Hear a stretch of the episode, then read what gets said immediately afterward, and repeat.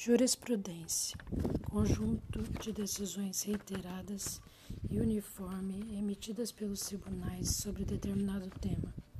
Segundo Alexandre Cunha, significa reunião de decisões de tribunais que interpretam o direito vigente.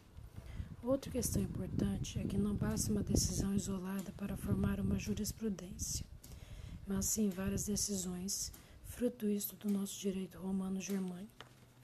Há autores que, assim como os costumes, a jurisprudência pode ser, segundo legem, são decisões que dão vida às normas, ou seja, vão ao encontro delas. Preter legem, na lacuna legislativa poderá ser usada a jurisprudência.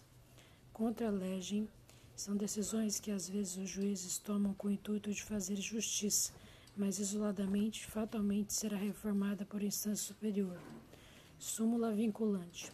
Súmula vinculante é uma possibilidade estabelecida na Constituição Federal no seu artigo 104-A, exclusivamente ao STF, de ofício ou por provocação, mediante aprovação de um, dois terços de seus membros, de padronizar através da súmula após reiteradas decisões sobre determinado tema, com efeito vinculante após a publicação em relação aos órgãos do Judiciário e a administração direta e indireta das esferas federal, estadual e municipal.